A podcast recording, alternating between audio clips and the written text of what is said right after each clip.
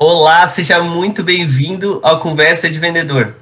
No episódio de hoje, eu vou receber um, um amigo aqui, alguém que eu já tive a oportunidade de conviver durante alguns anos na JET e um cara que inspira, inspira muita gente. Né? Para mim, na minha opinião, alguém com uma capacidade de mobilização muito grande e alguém que tem a capacidade de desenvolver equipes e também de, de, de gerir com, com muita responsabilidade e eficácia. O meu convidado de hoje é o Luiz Antônio Duarte, conhecido como Maninho. Seja bem-vindo ao Conversa de Vendedor, Maninho. Obrigado, Eric. Obrigado pelo convite. Agradeço por poder fazer parte desse teu projeto aí, que tenho certeza já é um projeto de sucesso. E vamos trocar uma ideia aí sobre tudo que a gente pode falar sobre empresas e o mundo de hoje. Lembrando sempre que Conversa de Vendedor tem a parceria de CDL Tubarão e CDL Empregos para encontrar o talento certo para a sua vaga de emprego. É fácil, é rápido, é grátis, é exclusivo e é para você. Visite cdltubarão.com.br, clique na aba Empregos e encontre mais vagas. Também está com a gente a Top Pack Embalagens. A Top Pack é o lugar certo para você que procura embalagens para o seu negócio, quer seja ele um delivery, uma lanchonete, um restaurante, uma doceria, uma confeitaria. Lá na Top Pack você tem tudo isso. A Top Pack está no Instagram, arroba Top Pack Embalagens e também no 99104 1875. 99104 1875. Está com a gente também a Influx. Influx em inglês e espanhol é para você que quer sair do inglês comum, né? Para você que quer sair do inglês do badly, né? Aquele inglês traduzido palavra por palavra, ou inglês que, que é feito de maneira mais quadradinha com métodos tradicionais de ensino. Na Influx você aprende a utilizar o inglês através dos chunks e você fala inglês de maneira nativa. Então, se você quiser saber um pouquinho mais, acesse as redes sociais da Influx ou o influx.com.br. Dito isso, roda a vinheta.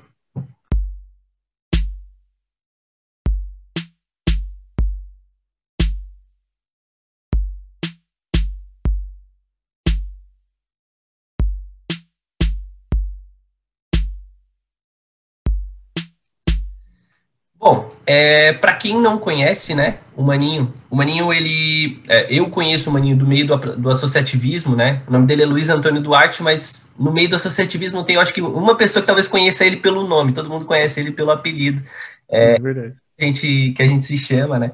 O, o Luiz, o Maninho, ele é, é formado em administração, com pós em políticas públicas e desenvolvimento econômico. Ele também tem MBA em gerenciamento de projetos e é mestrando em administração na UDESC. Maninho, seja bem-vindo ao Conversa de Vendedor. E já começa respondendo para mim, cara, é... É, quais que são os principais pontos de atenção quando você vai criar um negócio, visto que a nossa expectativa de vida dos negócios no Brasil ela é um pouco baixa. O que, que o empreendedor esquece de olhar na hora que ele cria um negócio? Bom, Eric, uh, ah, 90% dos empreendedores criam um negócio por basicamente dois motivos, ou necessidade ou oportunidade, né? A necessidade, ela causa um pouco de agilidade no processo de criação de um negócio, porque normalmente as pessoas estão apertadas, precisam trabalhar. Da mesma forma, alguns empreendedores, empreendedores veem algumas oportunidades e também tentam agilizar o mais rápido possível esse processo para não perder essa oportunidade, né?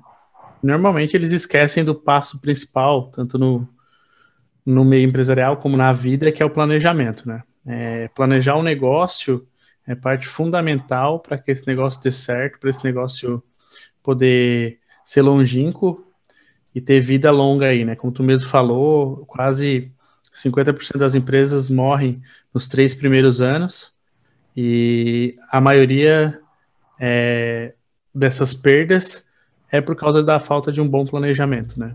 É, um planejamento ele vai desde a parte de entender o negócio, o próprio modelo de negócio, a parte financeira, a parte de marketing, parte de pessoas, muito importante hoje, né?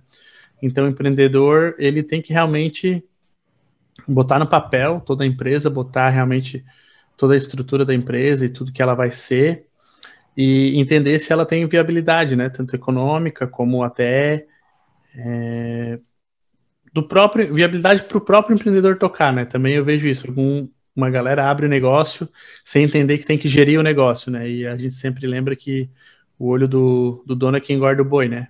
Então tem que estar tá ali junto e tal. Então, planejamento, passo um. Sem isso, não funciona.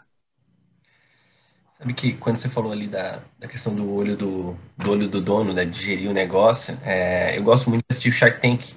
E aí, geralmente, quando eles vão investir no negócio, eles sempre perguntam quanto tempo a pessoa dedica para aquele negócio, né? Se ele é full time ali ou se ele não é full time ali, porque isso, é, por exemplo, se o negócio não sustenta às vezes o, o, o só o, o proprietário, negócios ali trabalhando full time no negócio, significa que ele não tem demanda suficiente ainda para eles talvez eles fazerem um, investimento e ter tração nesse negócio, né?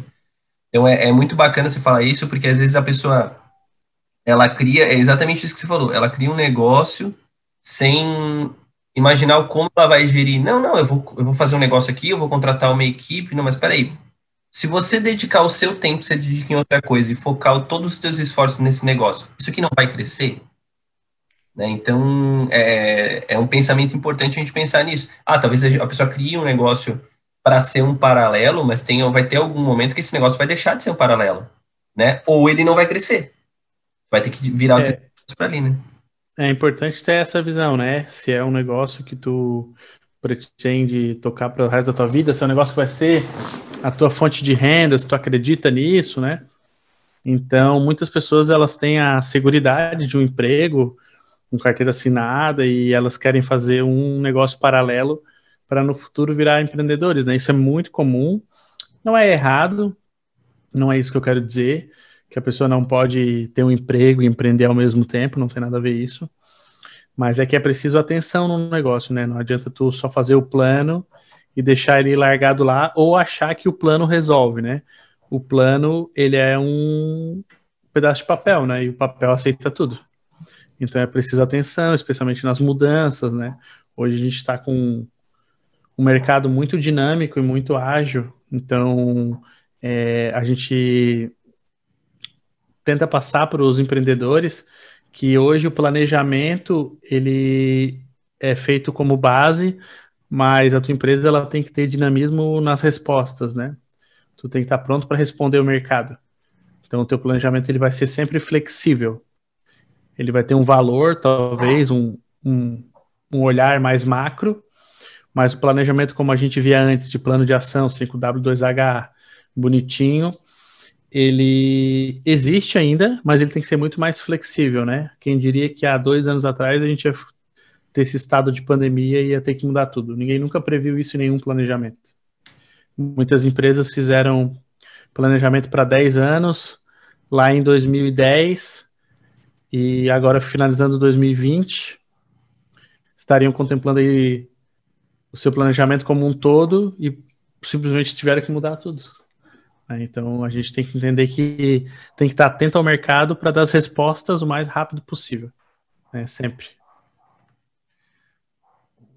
Brasil, o Brasil acho que é o, o, país onde as pessoas elas têm esse cerne de, de empreender muito mais talvez que em outros países. Né? O brasileiro é muito criativo é, e a pandemia criou muitas coisas, né? A gente tem que a gente tem que também ter o olhar de quantas coisas que não iriam naquele momento ser aceleradas ou serem desenvolvidas foram desenvolvidas com base na pandemia. Mas também tem que, tem que ter o olhar de que essas coisas vão passar do tempo tem que durar, né? E negócios, negócios que surgiram vão ter que durar e tal. Então, é, beleza, nós, nós tivemos uma, situa uma situação inusitada, né? Que foi a pandemia. Ninguém estava preparado para isso, não estava no planejamento de ninguém, exatamente como você falou. E agora, como é que se, como é que, como, como é que faz o, o, o, planejamento de agora? O que, que, se contempla? Quais são as possíveis intempéries que tu vai colocar no planejamento, por exemplo? Eu acho que a pandemia ela nos mostrou não só para os brasileiros, mas para boa parte ou grande parte do mundo que a gente não é preparado para navegar em águas turbulentas é, gerenciar risco é completamente retirado do pensamento das empresas, né? A gente sempre acredita que tudo vai dar certo, que o meu caixa sempre vai fechar no azul, que o mundo lá fora não vai afetar a minha empresa porque eu sou bom no que eu faço. Então, hoje, eu acho que um dos fatores, que até é ligado bastante ao gerenciamento de projetos, é uma área específica de gerenciamento de projetos, é o gerenciamento de risco, né? A gente tem isso muito pouco ou quase nada explorado no mercado brasileiro. São poucas empresas que têm gerenciamento de risco realmente. E é um fato. É, mercado digital, com certeza, tem que ser um olhar muito forte das empresas, né? Não tem mais hoje como tu ser uma empresa é, e não estar tá digitalmente inserida no mercado, tanto como institucionalmente, né, para fazer tua, o teu posicionamento de marca, mas também é, vender online, comprar online, entender que o mundo é globalizado já faz muito tempo e que tu tem acesso a tecnologias, a produtos, a mão de obra. E quando eu falo mão de obra, é mão de obra mesmo, né? Hoje tu consegue contratar profissionais de qualquer lugar do mundo, especialmente com essa alavancagem do home office aí. Então, estou é, com um cliente agora que estava contratando alguns programadores da Noruega e é uma coisa simplesmente normal, né? Ao mesmo tempo, eles contratam as pessoas daqui e a gente tem diversos cases é, de logística mundial, AliExpress, Amazon, que já conseguem atender o teu, a tua demanda de matéria-prima é, local a nível global. Então, hoje tu consegue comprar a tua matéria-prima em qualquer lugar do mundo. Então, acho que isso falta para as... Não para as grandes, né? As grandes talvez estejam ligadas nisso, mas as pequenas e as médias entender que o mundo é globalizado, que tu tem que ter profissionais especialistas em comércio exterior, é, que co consigam trazer é, essas vantagens para a tua empresa, profissionais bilíngues, profissionais que consigam atender um público de fora, entender que o e-commerce hoje é a principal ferramenta de venda de qualquer negócio, independente qual é o teu negócio, o e-commerce é a principal ferramenta de venda. Né? Se tu ainda não migrou totalmente ou pelo menos parcialmente o e-commerce, tá, tá perdendo tempo, né? Seja ela a barraquinha de churro do seu Luiz, a Magazine Luiza. Tem que ter presença digital, né? Acho que isso tem que ser olhado, né? Aí a gente vai entrar num planejamento como um todo, entender que modelo de negócio, inovação, né? Falando de inovação, Lembrar que inovar não é fazer algo que nunca aconteceu em nenhuma empresa. Inovar é fazer algo que não aconteceu na tua empresa. Então, se a tua empresa não faz a DRE e tu começa a fazer uma DRE, para mim é inovação, pelo menos. Né? Então, entender isso, entender que fazer o básico é importante. É muito legal modelos Google de negócio, modelos Amazon, onde todo mundo é descolado e vai de bermuda e chinelo de dedo trabalhar. Mas tem que ter métrica, tem que medir, tem que saber o que, que entrega, no final do mês tem que fazer lá a DRE, tem que saber quantas notas emitiu. Né? A gente tem uma brincadeira no mundo da inovação que pergunta para a startup quantos pitch ela já fez e depois quantas notas ela emitiu, né? Para ver se se bate. Porque no final tu tem que emitir nota, cara. No final tu tem que vender. E esse sonho aí de, de inovação para todo mundo é complicado, sabe? Eu estava numa aula do mestrado essa semana e a gente estava falando sobre burocracia. E eu sou um ferrenho defensor da burocracia. Porque a gente tem uma visão errada da burocracia como algo que atrapalha o processo de inovação, atrapalha o próprio processo de prestação de serviço. E não tem nada a ver com isso. A burocracia atrapalha. A burocracia feita de forma errada. Mas a burocracia é um processo de gestão. Né? Tu medir, tu entender, tu criar processos. Então, quando a gente pensa lá no Google e todo aquele modelo, eles são extremamente burocráticos. Só que da forma deles, eles têm outras formas de burocracia. Eles medem a entrega. Passa um mês lá sentado jogando videogame sem entregar nada, para ver se na reunião de, de planejamento ou de controle no final do mês tu continua na empresa. Não existe, entendeu? Isso é, é uma balela acreditar que pode ser assim solto. A gente precisa de inovação, precisa de sair fora da caixa, precisa tudo isso, mas também precisa fazer o básico, entendeu? Dar bom dia para as pessoas já ajuda. A gente está tá cada vez mais olhando para fora sem olhar para dentro. Né? A gente quer. É, é, é, como tu falou, o cara quer ser unicórnio, o cara quer ser. É, beleza, quer ter um pitch avaliado, quer ter X investidores, mas não adianta se não vender, entendeu? Eu, eu sou muito mais a, a loja de brigadeiro do Zé que, que, que vende pra caramba e se o Zé organizar direitinho a loja de brigadeiro dele, a, a barraca de churros, como você falou, né? É, que se o cara organizar direitinho ele vende do que ter um negócio lá que é lindo no papel, que tem um planejamento lindo e maravilhoso, e que na prática não vende. Eu sou da execução, eu gosto da execução. É, o meu sócio. Eu sou vendedor, eu sou, meu negócio é isso. Conhece ele, é, ele sempre fala, né, que tem muita gente planejativa e pouca gente acabativa. Então, o processo de planejamento ele é fundamental, fundamental, tanto nas empresas como na nossa vida pessoal, né? É, planejar a nossa vida, o que a gente quer ser quando crescer, é muito importante. Mas é importante também executar, né? Quando a gente só fica no mundo das ideias, né? É, inovação é isso, né? É ideia mais ação. Então, precisa fazer, né? É, eu sou um acadêmico, Estou sempre na universidade, pretendo seguir a minha carreira na universidade, mas tenho a plena consciência de que a universidade precisa também se reinventar e se aproximar do mercado e começar a ser mais acabativa. Né? Modelos teóricos são fundamentais, pesquisas acadêmicas são fundamentais, mas a gente precisa tentar aproximar isso de uma realidade aplicável no mercado. Um pouco mais, né? um pouco mais. Não está assim tão longe, mas poderia estar tá mais próximo. Tu, assim como eu, é, foi, né? Está sendo ainda um acadêmico de administração e existe uma diferença muito grande de tu escolher fazer administração. Na minha cabeça, né? Na prática pode ser que seja diferente, mas na minha cabeça existe uma diferença muito grande de tu fazer administração aos 18 e aos 29, como eu estou fazendo. Porque eu escolhi fazer administração e a administração não foi a minha é, opção por falta de opções, sabe? Não foi, ah, se nada der certo eu vou fazer administração, como as pessoas dizem, por exemplo, se nada der certo eu vou virar vendedor, sabe?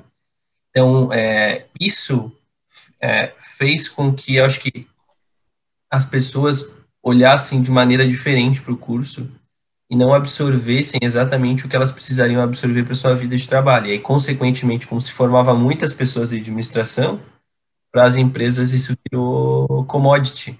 E aí o funcionário de administração está fazendo qualquer coisa lá dentro da empresa. Ele está no escritório lá grampeando papel, ele está fazendo isso, ele está fazendo aquilo, ele está fazendo aquilo outro.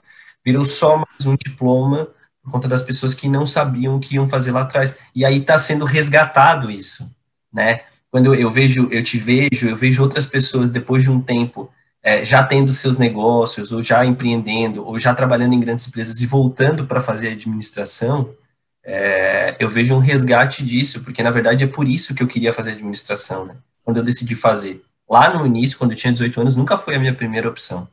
E aí, quando eu escolhi fazer administração agora, com, sei lá, 28, 27 anos, eu resolvi fazer, é, era exatamente para que eu pudesse gerir um negócio como eu estou fazendo hoje.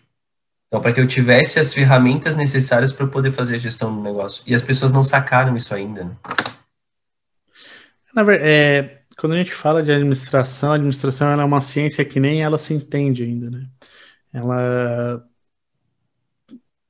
bebe muito da filosofia, ela bebe muito do materialismo histórico, ela bebe muito da prática, então, ela é uma ciência social aplicada e isso deixa ela um pouco perdida no que ela é, né? Então, é muito difícil é, tu entrar na universidade com 18 anos sabendo o que tu quer de verdade.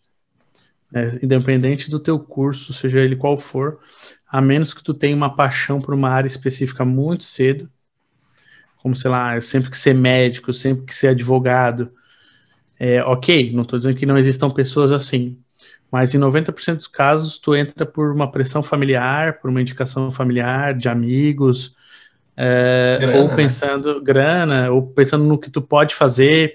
Não, vou fazer administração porque é mais barato, depois talvez eu faça outra no futuro. Então, mas as pessoas não tem esse olhar sobre a administração, né? Como tu falou, eu quando entrei também entrei porque eu queria fazer administração, né? Eu já trabalhava na área e a administração é uma ciência magnífica, ela tem excelente ferra excelentes ferramentas para te trabalhar, é, é uma área muito abrangente, mas a visão geral, especialmente no empreendedorismo, é que como assim eu não posso administrar meu próprio negócio sem ter administração? Né? Quem é a sociedade que diz isso que eu não posso ter meu próprio negócio se eu não tenho administração? E realmente a sociedade não tem nenhum direito de te falar isso. É, e tu tá certo, tu pode ter teu próprio negócio sem ter estado administração. É, a probabilidade do teu negócio dar mais certo se tu tiver estudado administração ou conhecimento de gestão é muito maior. Né? Tu pode, eu sempre falo isso, o negócio ele pode dar certo por diversos fatores. Ele pode dar certo através da gestão, ele pode dar certo porque o empreendedor às vezes tem sorte, e por mais que pareça balela, sorte tá, é uma variável na equação. Tá, tem gente. Vou dar um exemplo, cara. É... Tu abre um bar do lado da universidade há 25 anos atrás, quando a universidade não era nada, e hoje a universidade tem 10 mil alunos na frente do teu bar. Tem sorte envolvida nisso. Sim. Tem visão, tem, mas tem sorte, entendeu? Um pouco tem, um pouquinho. Então, eu acho que. Usando desse mesmo exemplo, se no meio desse caminho a universidade quebrasse, já era o é. do cara já, já ia pro saco. Então, resgatando isso, né? Lá atrás tu falou, a gente sempre planeja pensando do lado positivo do negócio. Né? Então ele planejou imaginando que a universidade ia crescer, mas poderia não ter crescido. Uhum. Né? Mas, mas, crescido. mas, é o que gente falou, a gente condensa isso, é uma, uma, uma, uhum. fatores, uma questão de fatores que, que, que, gerou a, gerou, gerou a sorte. Eu, Eric, não acredito em sorte especificamente. Eu acredito em é, é, é você batalhar e criar as coisas, criar oportunidades, estar no lugar certo na hora certa né? Você se você você ir proporcionando isso. Eu sou cristão, tal, mas é, além disso eu, eu, acredito, eu não acredito, eu acredito mais no trabalho duro que te proporciona estar naquele lugar, entendeu? Do que especificamente em sorte. Mas eu entendi o que tu falou. É, ele teve que fazer uma aposta, ele teve que arriscar. Em algum momento ele foi, ele arriscou e acertou. É, eu concordo contigo em gênero, número, grau aí. Vou fazer uma brincadeira, não leve a mal, mas com um trocadilho islâmico, né? Já que tu falou que não sou islâmico, né? Mas eu gosto bastante que é confia em Allah, mas amarre seus camelos. Então, é, tu confia em Deus, mas tu tem que também estar tá ali na hora, né? É, o cavalo encilhado não passa duas vezes. Sei lá, tem infinitas frases que retratam isso. Então, claro, preparação, estar pronto é importante, se qualificar, é, fazem 90% do trabalho, com certeza, né? É, eu acho que hoje na juventude, não eu aqui parecendo velho falando, né? Mas na, nessa leva, sei lá, que está na universidade agora, está chegando, a gente tem muito, muita necessidade de ascensão imediata. As pessoas querem tudo para agora. E aí elas talvez não, não se venham atraídas por um curso de administração, que sei lá, não é como medicina, que tu vai fazer e tem 99% de chance de se dar bem na vida, né? Eu não vejo muitos médicos com dificuldades financeiras nem nada disso. Claro, trabalho igual um. Agora mesmo, né? Talvez a profissão mais importante do mundo disparado. Mas a administração, a pessoa tem muito aquela visão de. Ah, eu vou trabalhar no negócio do meu pai, ou vou ser assistente administrativo. Isso é um erro das próprias empresas, né? Porque as empresas elas não usam o conhecimento dos seus administradores para elas, né? Sei lá, cara é administra... é a mesma é coisa que, que, o cara ser especialista esse financeiro. Ciclo, esse ciclo ele tá todo esse ciclo ele tá todo atravessado, se tu parar para pensar, né?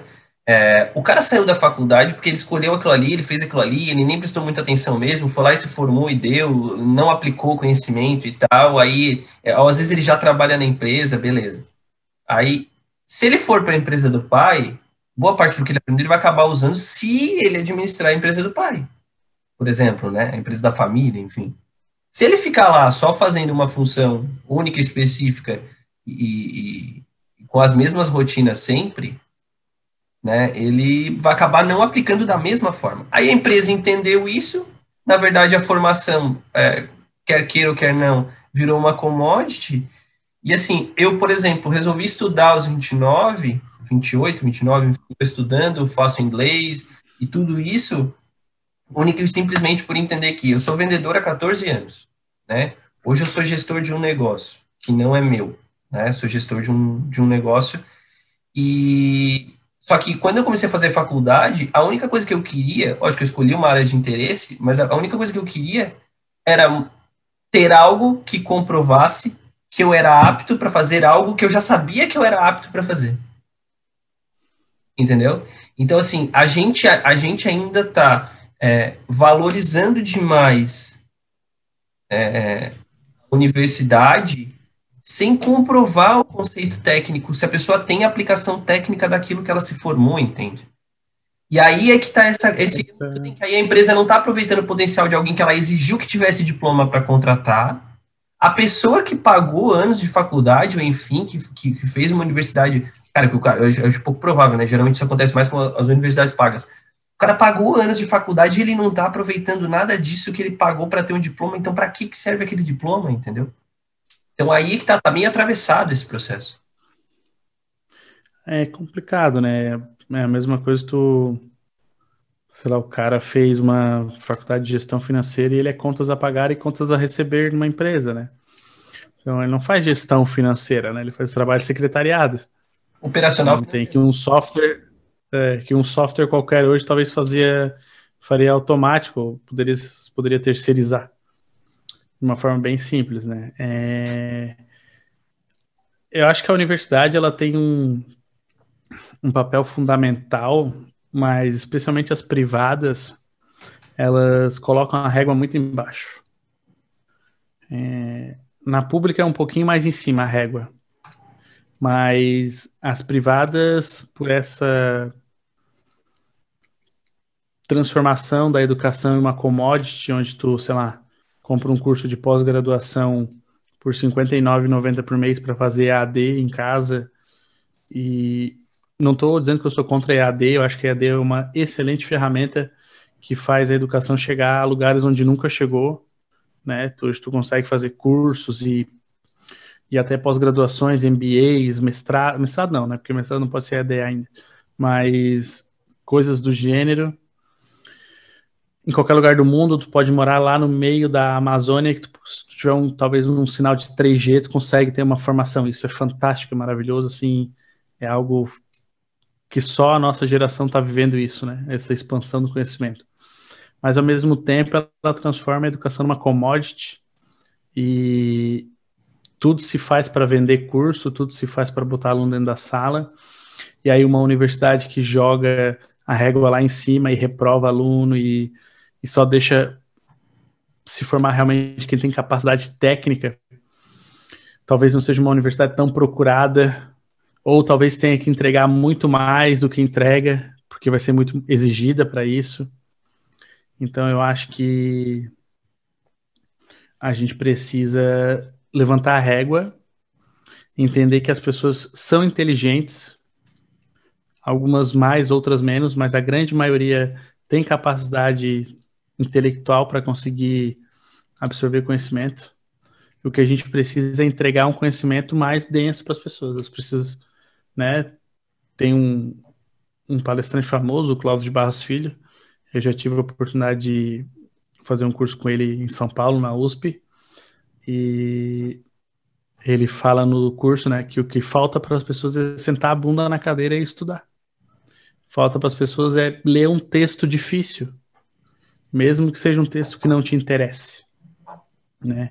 Mesmo que seja um texto filosófico que tu não vai usar nunca na tua vida, mas tu tem que ler para forçar o teu cérebro a trabalhar, porque aí quando tu for para outras coisas mais fáceis, tu vai conseguir entender, né? Aí o que acontece? Como a população não tem esse entendimento, fica fácil para quem tem tomar o poder. Aí a gente vê um monte de fake news, aí a gente vê notícias absurdas, e quando eu digo absurdas, absurdas, né? Sei lá, talvez se botasse assim, Bolsonaro matou a mulher com um tiro no coração.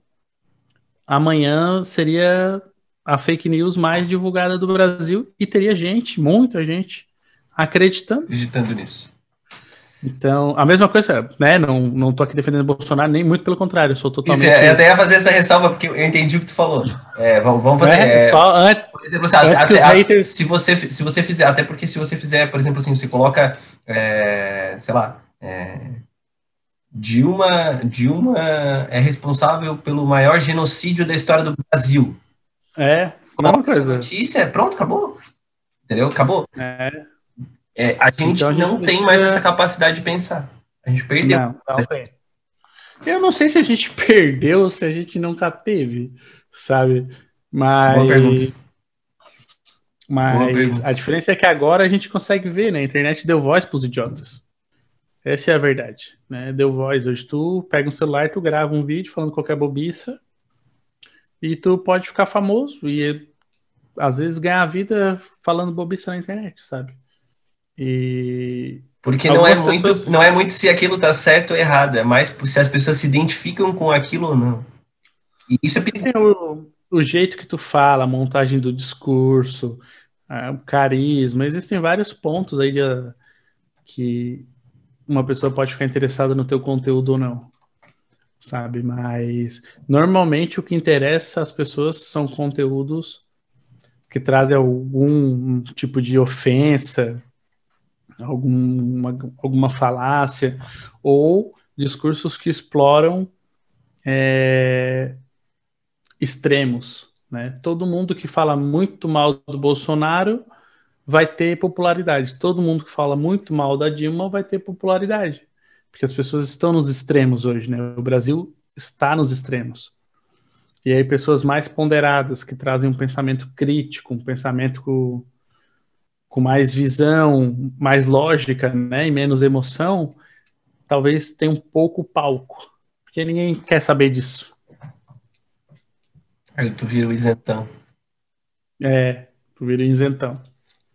Eu não lembro onde que eu ouvi, mas eu falei que eu vi que eu vi que eu, que eu achei fantástico, porque é, no semestre passado a gente fez o teste de aptidão política, sabe o teste que quando você faz de aptidão política? Sim, qual quadrante tu tá? Isso, isso aí. E, e eu me considerava alguém de centro, assim, né? E quando eu fiz o teste, deu centro. E me surpreendeu. Centro-esquerda. Centro-esquerda. Isso. Centro, tipo, Todo mundo da centro-esquerda.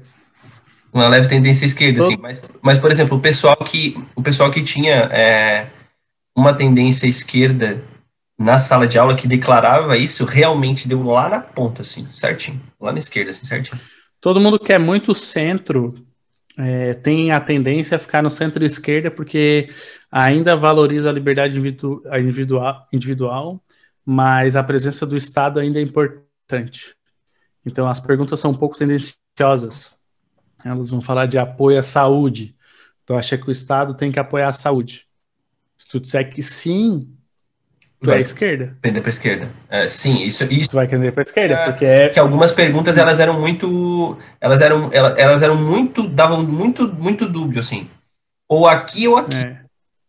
Né? Tu não tem. Tu... E aí, e aí se tu levar, por exemplo, a minha opinião política é que o Estado não deveria fornecer saúde para a população, isso deveria ser privado.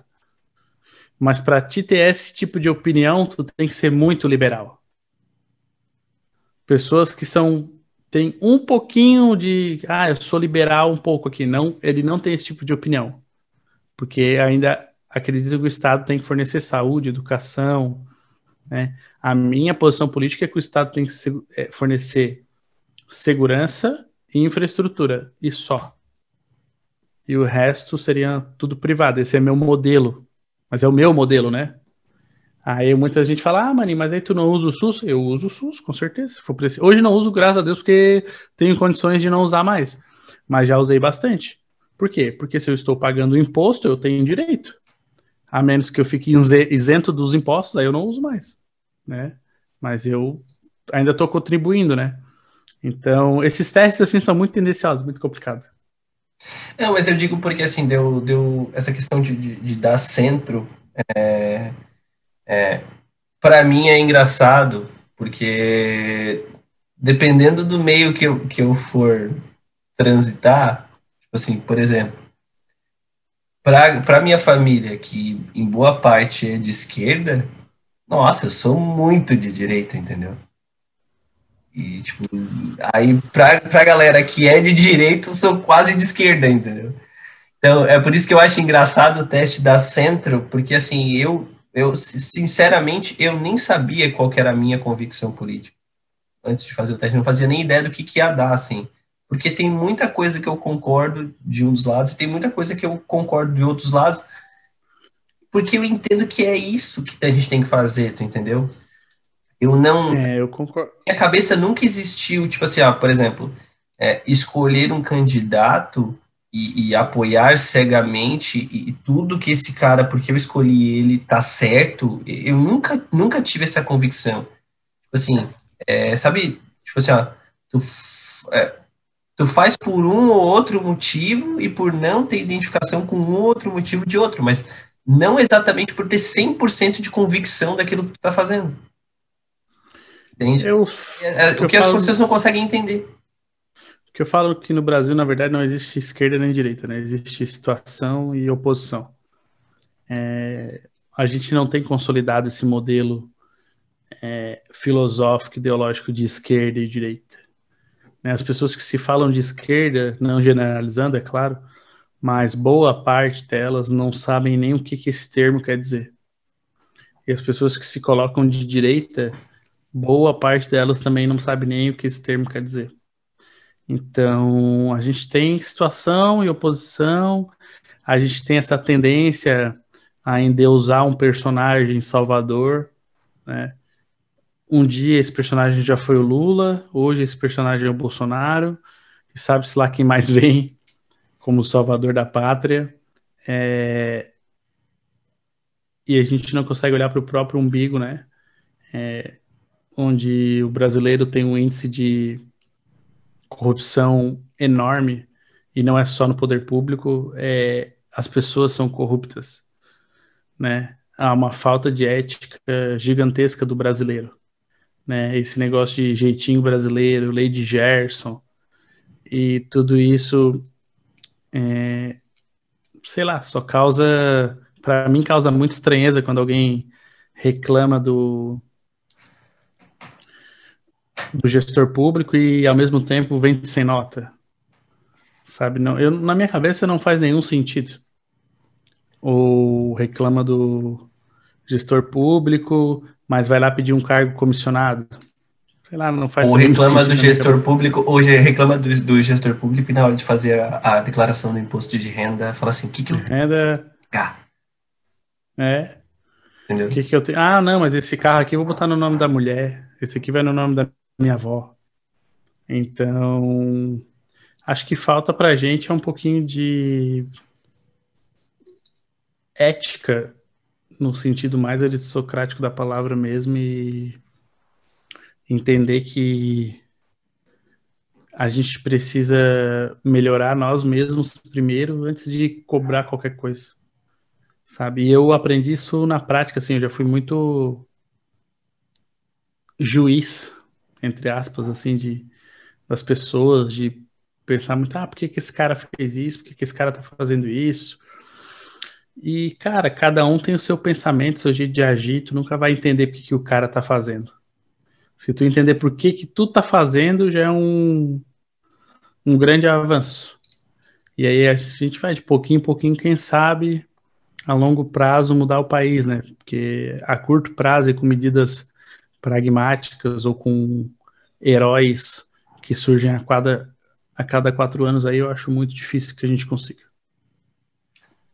Na verdade, esses caras, esses caras governam para tentar defender seu, seus próprios interesses e a sua própria reputação e muito muito pouco para defender os, o interesse das vamos lá de nem 50% das pessoas, pouco mais de 50% das pessoas que elegeram o atual presidente, por exemplo. Ele não governa para os interesses dessas 50% das pessoas que elegeram ele. Embora...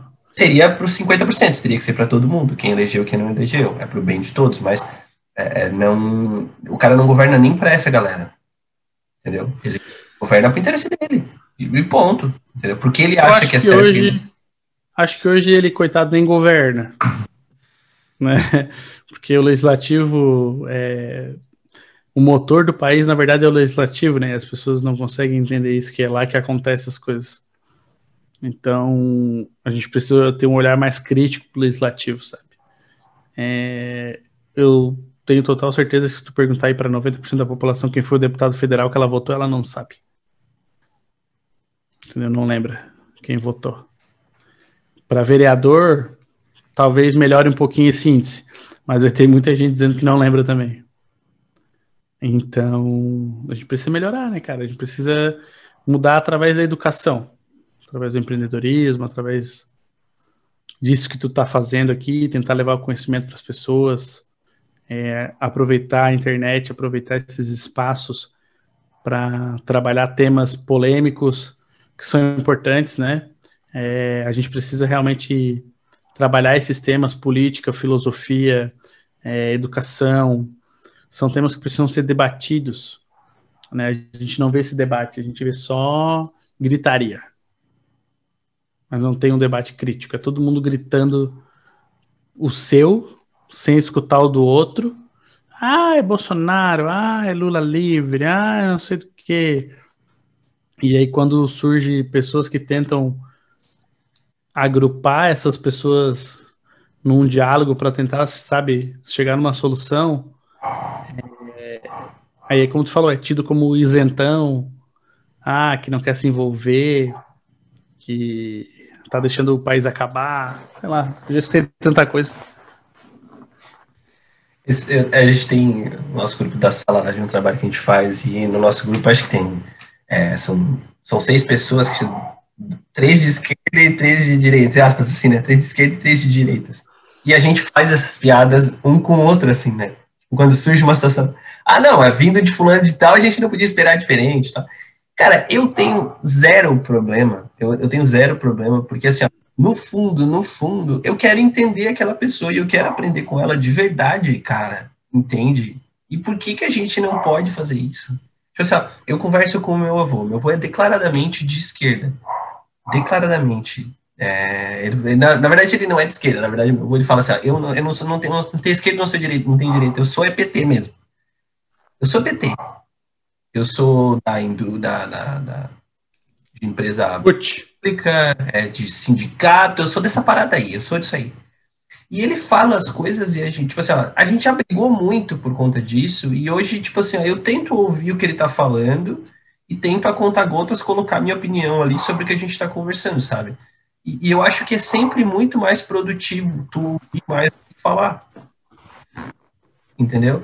Então, tipo assim, ah, eu certeza. falo, ó, mas é assim, desse, ah, tipo assim, se for uma troca legal, se for só, ó, cara, mas isso aqui eu acho que teria que ser diferente, porque eu penso dessa forma, isso aqui eu penso assim e tal. Agora, se eu chegar para ele e falar assim, não, mas tá vendo isso aqui, ó? Tá vendo aquilo ali? Tá vendo aquilo lá? Que é isso que as pessoas fazem umas com as outras, entendeu? Quando eu parei de fazer isso, ele parou de fazer isso e tudo certo. Entendeu? Então, se a gente Cara, ouvir e conversar de verdade, é que o negócio flui. Pessoa que briga por política, assim, cara, é, política partidária, é, são pessoas que tu nem tem que ficar perto, sabe? Tu tem que se afastar assim. Pessoas que dialogam política é, como uma ciência que estuda, que estudam, né? Pessoas que estudam, que estão ali para dialogar, debater, mesmo que tu saiba que é, tu não vai mudar o ponto de vista delas, talvez nem elas o teu, mas são pessoas ótimas de conversar, né? Tenho meus vizinhos aqui no, no condomínio, eles são muito alinhados a um a uma esquerda. E, cara, a gente vai ali ficar conversando horas e horas e horas e horas e horas. E eles me respeitam nos meus posicionamentos, eu respeito eles. E alguns dos meus posicionamentos eu já mudei pelos, pelos diálogos que a gente tem, outros eles já mudaram pelos diálogos que a gente tem. É... Sábio é aquele que muda. de ideia, não aquele que permanece sempre na mesma ideia. Esse é tolo. Esse é um cara que vai morrer, né, vai ficar velho, mas não vai ficar sábio, né? Tem aquela frase: pobre do homem ficou velho antes de ficar sábio. Então, cara, tudo muda, né? Tudo é em constante mudança. Tem uma que eu não lembro de quem é, que eu não lembro de quem é, que, que políticos e fraudas têm que ser mudados de tempos em tempos pelo mesmo motivo. É. Também, é, eu acho que quando uma linha ideológica toma conta do país por muito tempo é algo ruim. Então essa mudança foi, eu acho que essa mudança que teve no país ela foi necessária para algo que talvez venha melhor no futuro. Assim, a gente precisava dar uma sacudida. O problema é que as pessoas estão levando isso para o pessoal, estão perdendo amigos, estão perdendo emprego, sabe, por causa disso. Então, eu acho que um pouquinho mais de ponderação não vai fazer mal a ninguém, sabe? Entender que o, o, o respeito é, ainda faz toda a diferença. Legal, eu acho que dessa, dessa mudança é, por exemplo, assim, quando eu votei, eu sabia o que eu não queria, mas eu ainda não sabia o que eu queria. Entendeu? E eu acho que isso aconteceu com boa parte dos brasileiros. A gente única e simplesmente queria romper com um sistema que a gente estava vendo que naquele momento não estava funcionando mais. A gente queria romper, né? O que eu queria, eu sempre falei, minha palavra sempre foi é, é, ruptura, disrupção, foi sempre isso que eu, que, eu, que, eu, que eu sempre abordei quando as pessoas me perguntavam sobre esse tema. Olha, eu quero, eu quero testar alguma outra coisa, entendeu? Quero, quero testar alguma coisa outra. Cara, a gente pode se arrepender amargamente, nós estamos em 2021, nós estamos aí há um ano da, da praticamente um ano, um ano e pouquinho da, da próxima eleição. A gente pode, no final, o balanço ter sido extremamente negativo com o que a gente fez. Mas a gente mudou. E a gente pode mudar de novo. E como tu falou, a gente pode mudar de novo, e a gente pode mudar de novo, e a gente pode mudar de novo, e não tem problema. É, a única coisa que eu concordo plenamente com o que tu falou, eu, eu sigo o mesmo pensamento, assim, que era necessária essa mudança. É, e agora é outra oportunidade, sabe? Tem outra votação aí, outra eleição. E vamos ver e entender que a gente vive numa democracia. Talvez a mesma linha de pensamento ganhe novamente. E não adianta a gente trabalhar porque é do outro lado contra. Porque no final a gente vive todo mundo no mesmo país, a gente precisa trabalhar a favor. Sabe? O cara foi eleito democraticamente. Então deixa ele trabalhar, muda na próxima sabe? Mas já foi eleito. Não adianta. Senão a gente entra num, num fluxo que todo mundo que, faz ser, que for eleito vai vir essa vibe aí. Ah, agora impeachment, impeachment. Aí ganha o outro lado, o outro lado impeachment, impeachment. Aí, sabe? Um ano ganha a esquerda, vem a direita, pau. O ano vem a, ganha a direita, vem a esquerda, pau. Então não é assim que funciona. E sem, e sem se ligar que isso, independente de quem seja a pessoa que esteja no poder, é péssimo para o país e para a reputação dele. Né? Com é, certeza. Um impeachment de uma candidata de esquerda, né? Do, no país, uma candidata da corrente, de uma corrente oposta que a gente tem hoje. Cara, cara, foi horrível igual foi horrível igual, entendeu? Foi, foi ruim. Com certeza, cara. O, o país igual. Perde, perde estabilidade, é, deixa de ter investimento exterior. E aí as pessoas, ah, o que isso reflete na minha vida? Cara, isso reflete muita coisa na tua vida. O dólar sobe, os produtos sobem. No final das contas, é teu feijão que tá mais caro. A economia é uma ciência maravilhosa. A economia, é, sabe, qualquer balançar de um tijolo derruba o castelo inteiro. Então tu tem que tudo reflete, tudo reflete. E essa estabilidade política aí que a gente está vivendo e que eu acho, né, tô fazendo aqui uma previsão lá Nostradamus, que ano que vem vai piorar, porque vai ser ano de eleição, vai começar isso tudo de novo, sabe-se lá quem vai ser os candidatos. Então, assim... E aí tu vai ter que, tipo assim, ó, tu vai ter que... É, vai ter que atacar se defendendo, sabe? Você entende o que eu quero dizer? Tipo assim, ó, eu, eu vou agora é, partir para um viés completamente alternativo. E aí eu vou ter que, tipo assim, ó, me defender daqui, me defender dali, tentar ir ali. Só que se, tipo assim, ah, se o que eu escolhi não foi, eu vou ter que fazer outra opção de novo entre uma coisa ou outra, entendeu? E, é. e vai viver nisso. Enquanto a gente tiver essa polarização, é, é, a gente vai viver nisso, assim. É, e aí o país que perde, sabe? É... Eu tenho esperança que surja uma, uma figura aí de centro que possa reunir os pensamentos dos dois lados, que consiga governar, sabe? Porque se continuar nesse ritmo, depois vai ser mais quatro anos que ninguém governou.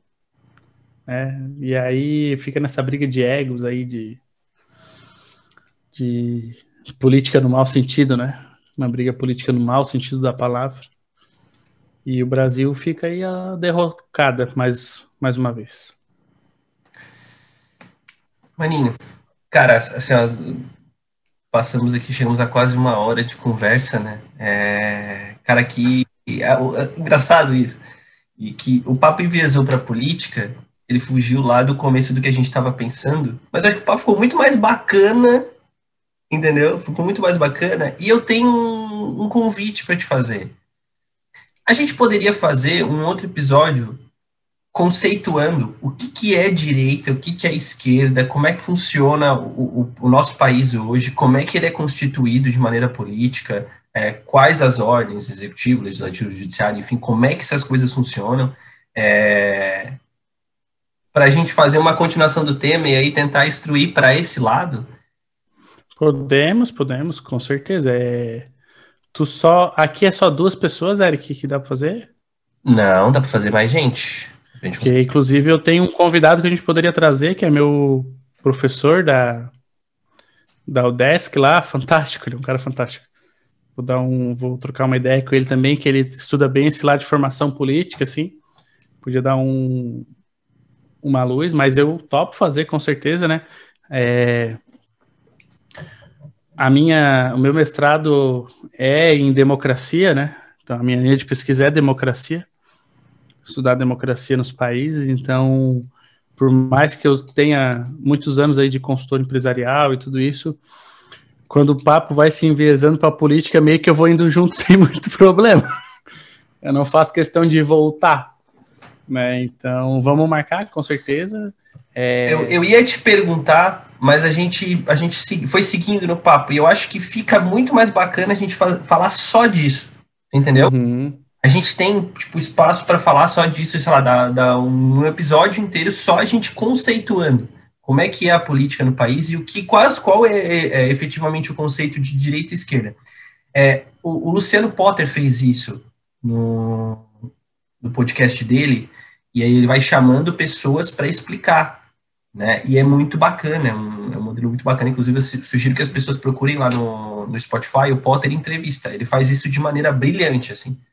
E, e ele sempre, sempre que tem tema política, é, ele sempre busca é, várias opiniões sobre o mesmo tema, sabe? Independente de como a pessoa se identifica. Por exemplo, nas eleições, é, ele foi para os dois lados, pessoas que se identificavam como votantes de um lado, de outro, e depois que acabou a eleição, pessoas que eram a favor e contra, e pediu para depor o que, que, como é que funcionaria, o que, que aconteceria com o país.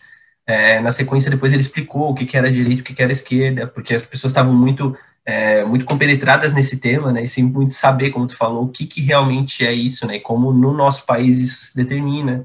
É, então, eu sugiro que as pessoas ouçam, mas fica aí o, o convite para quem está nos assistindo e quem está nos ouvindo, enfim, é, que nós vamos fazer uma, uma parte 2, então, dessa conversa, falando só sobre esse tema. Saindo daqui, a gente já, já prepara e já vamos marcar. Maninho, obrigado, obrigado, obrigado mesmo por esse papo. Isso aqui foi, foi assim, foi, acho que, é, um dos papos mais loucos, assim, que hoje fugiu completamente do tema inicial, mas, cara, tá tudo conectado, né? Gestão é gestão independente dela ser pública ou dela ser política, é, ela ser privada, ela ser gestão pessoal, autogerenciamento, tudo é gestão. E tudo isso as pessoas precisam aprender, precisam entender, precisam saber. Então, obrigado, obrigado mesmo. Eric, eu que agradeço a oportunidade, né? Peço desculpas aí pelo envezamento do tema, né? É, mas é um tema que eu gosto bastante, além do tema de gestão, tema sobre política, filosofia, é algo que me atrai assim, é o que eu pretendo estudar aí para o resto da vida. E sucesso aí no teu programa. É, desejo sucesso também aos web espectadores, né? E tudo de bom para ti, né? Sei que tu é um cara que tem grande sucesso aí e vai ter ainda mais. Então, nos vemos aí no próximo programa. Fico à disposição do que for necessário. E forte abraço para todos. Boa noite. Boa noite. Ou boa tarde, ou bom dia, porque é, sabe lá que boa, Na verdade, o episódio sai de dia, mas de manhã, né? Mas nem sempre as pessoas veem de manhã, ouvem de manhã, enfim. Né? Mas eu queria pedir antes de terminar que tu deixasse uma frase para a galera e na sequência vendesse teu peixe aí. Onde é que as pessoas te encontram? Uma frase. Uh... Poxa, eu gosto de tantas frases. É, deixa eu pensar uma frase por um momento. Acho que vou deixar uma frase que eu meio que dei de tabela aí no programa, mas que é uma pessoa. Ninguém nunca se banha duas vezes no mesmo rio. Uma frase de Heráclito, filósofo grego, que diz essa frase fazendo referência que a gente nunca é o mesmo. É, todo dia a gente é diferente, todo dia a gente muda. E estar consciente dessa mudança é importante, né? E outra para o pessoal que é mais ligado à esquerda aí, para ninguém ficar desamparado, uma, uma frase de Marx que diz tudo que é sólido se desfaz no, no ar. Então, né? Não seja sólido demais, aprenda a mudar quando for necessário, aprenda a entender, ouvir as pessoas, mudar os seus pensamentos. Para me encontrar é, no Instagram, arroba ADM Luiz Duarte, é, no Twitter, arroba ADM Luiz Duarte, só me adicionar lá no LinkedIn, tá Luiz Antônio Duarte. Então estou em todas essas redes sociais aí. É, só me procurar lá, trocar uma ideia. Estou sempre aberto a, a, trocar uma ideia com as pessoas, a entender. É, profissionalmente eu tenho a minha empresa de gerenciamento de projetos, né? Ainda estou atuando também. Então a gente presta serviço na área de gestão, especialmente de gerenciamento de projetos, apesar de que o mestrado tem me tomado 90% do meu tema, meu tempo, né? É o que eu estou realmente me dedicando a fazer, ser um acadêmico. E mas estou lá, precisando só dar um toque. Para quem não sabe, o Luiz, além disso tudo, ele também é gamer, cara. Gamer? Gamer.